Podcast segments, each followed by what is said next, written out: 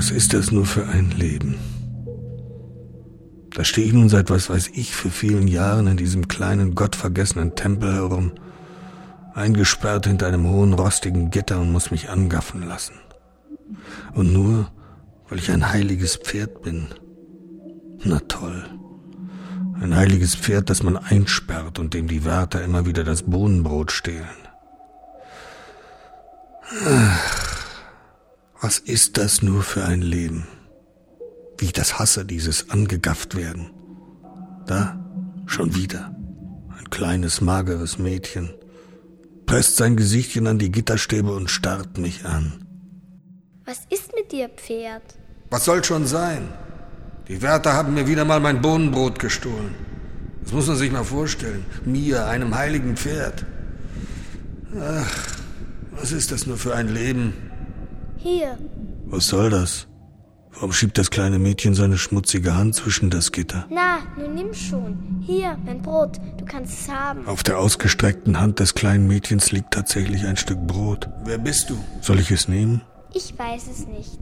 Was soll das heißen, du weißt es nicht? Und woher kommst du? frage ich und nehme das Brot, ohne mich zu bedanken. Keine Ahnung. Ich glaube, ich bin vom Mond gefallen. Aha, vom Mond. Hm. Und wer passt auf dich auf? Ich selber. Wie alt bist du denn? Neun Jahre. Und wo schläfst du? Überall. Auf Feldern, unter Bäumen oder wenn es regnet, in irgendwelchen Tempeln. Manchmal. Was? Manchmal, da wünsche ich mir, ich wäre tot. Warum? Weil ich immer so alleine bin. Da fing das Mädchen an zu weinen, als sie das sagte. Jetzt hör schon auf zu weinen.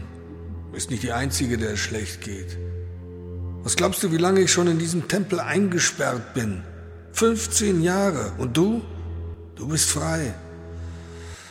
Ach, was gäbe ich darum, wenn ich wie du von Ort zu Ort ziehen und unter Bäumen und in Feldern schlafen könnte? Möchtest du das wirklich? Natürlich möchte ich das. Meinst du, das macht mir Spaß, mich den ganzen Tag anstarren zu lassen und nur, weil alle glauben, dass ich ein heiliges Pferd bin? Dabei bin ich in Wirklichkeit nicht halb so heilig wie du. Ehrlich? Und wenn schon, das muss doch sehr schön sein, immer bewundert zu werden. Und wenn man dann Weihrauch geopfert Ja, ja, als ich noch ein junges Pferd war, damals. Ich war sogar stolz darauf, aber heute. Wie oft habe ich schon versucht auszureißen, aber die Wärter, die haben mich immer wieder eingefangen. Einmal habe ich mich sogar geweigert zu fressen. Ich wollte sterben, aber der Hunger tat weh und ich fand es dumm. Ja, heute ärgere ich mich sogar, wenn mir die Wärter wieder mal das Bohnenbrot stehlen. Ach, es ist so eng hier in meinem Tempel. Ich kann nicht mal richtig ausschlagen. Naja, aber trotz deines gestohlenen Bohnenbrotes hast du viel mehr zu essen als wir. Ich wäre so glücklich, hätte ich drei Tage so viel wie du an einem. Tatsächlich? Hm. Sag mal, was hältst du davon, wenn wir tauschen? Wie tauschen? Nicht, dass du dich in ein Pferd verwandeln sollst und ich will auch gar kein kleines Mädchen sein. Nein, ich will ein Pferd bleiben und du sollst du sein. Aber wir könnten es so machen. Heute Nacht, wenn alles schläft, lässt du mich heraus und stellst dich an meinen Platz. Ich würde meine Freiheit genießen und du wirst viele Bewunderer haben.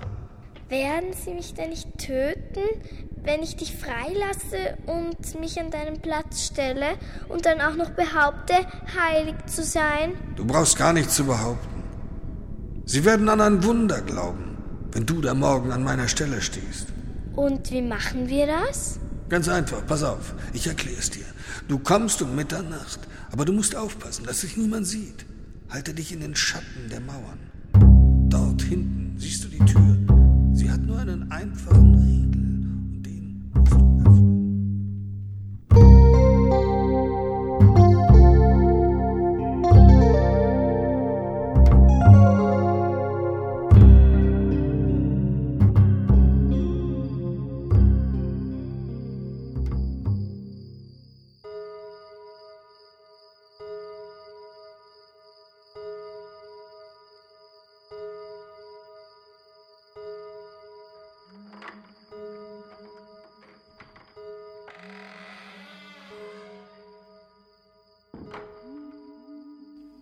Ich habe schon gedacht, du kommst nicht. Aber ich hab's doch versprochen. Das stimmt. Hör zu, eins habe ich noch vergessen dir zu sagen. Wenn dich jemand fragt, darfst du immer nur antworten, das wissen die Götter. Und dann musst du ganz weise um dich schauen. Warum? Weil sie dann glauben, ich hätte mich in eine Göttin verwandelt. Da, siehst du die Kiste? Da ist mein Festschmuck drin. Wickel dich in die goldene Seidendecke, damit sie deine Lumpen nicht sehen. Du bist sehr freundlich. Und dann stieß das Mädchen den Riegel zurück, kam zu mir herein und legte die Arme um meinen Hals. Sie drückte mich ganz fest an sich. Ich konnte spüren, wie ihr kleines Herz vor Aufregung pochte. Hab keine Angst. Vergiss nicht. Du hast einen guten Freund, der immer an dich denkt.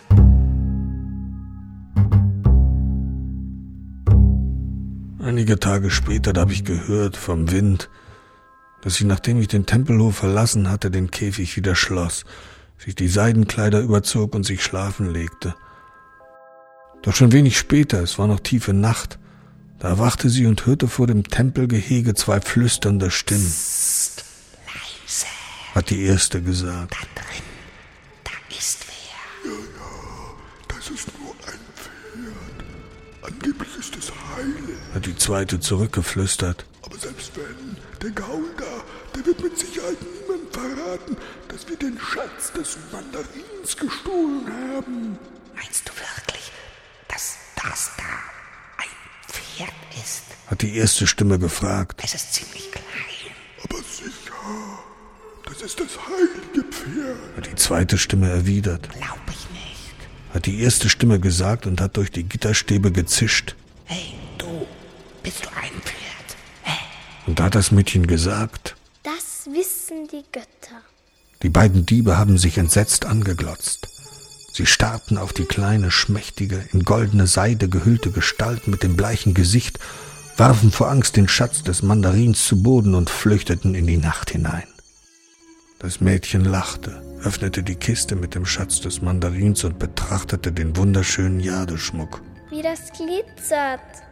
So etwas Schönes habe ich noch nie in meinem Leben gesehen. Dann schlief sie ein. Als sie erwachte, stand die Sonne schon hoch am Himmel. Der Tempelhof war voll von neugierigen Leuten. Vor ihnen stand der Mandarin. Er schaute erstaunt auf das Mädchen, das jetzt da stand, wo bisher immer das heilige Pferd gestanden hatte. Dann blickte er auf die gestohlenen Schätze, die daneben lagen, und in ehrfurchtsvollem Ton fragte er, Von wo kommst du, mein Kind? Das wissen die Götter. Aber wo ist denn das heilige Pferd? fragte der Mandarin weiter. Das wissen die Götter. Der Mandarin erbleichte. Die Leute gingen in die Knie und murmelten Gebete vor sich hin. Und der Mandarin faltete seine Hände über seinem Schatz zusammen und stammelte. Mein Schatz, mein schöner, wertvoller, liebster Schatz. Wie kommt er nur hierher? Das wissen die Götter. Ein Wunder, rief der Mandarin. es ist ein Wunder geschehen. Das Pferd ist eine Göttin geworden. Und da sanken alle noch tiefer auf die Knie und beteten um all die Dinge, die ihnen einst gestohlen worden waren, weil sie glaubten, das heilige Pferd, das nun eine Göttin geworden war, könne sie wieder herbeibringen. Sie bauten ihr einen großen Tempel und huldigten ihr jeden Tag. Was wohl das heilige Pferd macht? Ich wünsche mir so, dass es zurückkommt. So viele Tage sind schon vergangen. Ja, ich wollte ja, ich wollte schon lange zurückkommen. Ich habe sie auch versucht. Immer wieder habe ich am Tor gerasselt und immer wieder haben sie mich fortgejagt. Und irgendwann bin ich da geblieben. Ich bin einfach nicht mehr weggegangen. Und als ich davon erfuhr, dass da ein altes, weißhaariges Pferd vor dem Tor stand, das einfach nicht weggehen wollte, da habe ich gesagt, lass das Pferd herein. Man darf doch keinem Tier den Einlass in den Tempel verweigern. Außerdem wusste ich doch, dass es mein heiliges Pferd war. Und da haben sie mich hereingelassen. Mein Pferd! Wie schön, dass du zurückgekommen bist. Ja, bin zurückgekommen.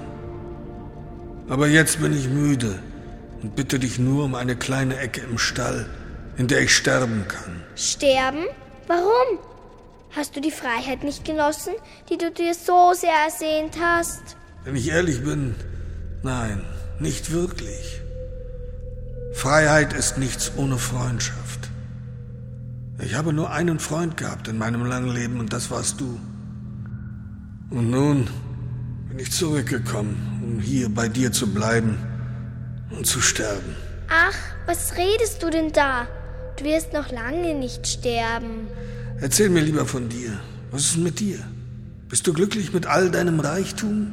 Das wissen die Götter. Ach, die Götter. Was wissen die schon? Oh, die Götter, die wissen zum Beispiel, dass auch Reichtum nichts ist ohne Freundschaft. Ja, das könnte stimmen. Und dann hat sie sich an mich altes, müdes Pferd gelehnt und hat meinen Hals umschlungen mit beiden Armen und hat mich ganz fest gedrückt und dabei ist eine Träne über ihre Wange gelaufen und auf mein Fell getropft und da verwandelte sich mein Pferd in einen wunderschönen Prinzen und sagte, Nichts ist schön ohne Freundschaft und ohne Liebe. Das wissen die Götter, habe ich geantwortet. Und dann haben wir uns an den Händen genommen und sind zusammen aus dem Tempel gelaufen.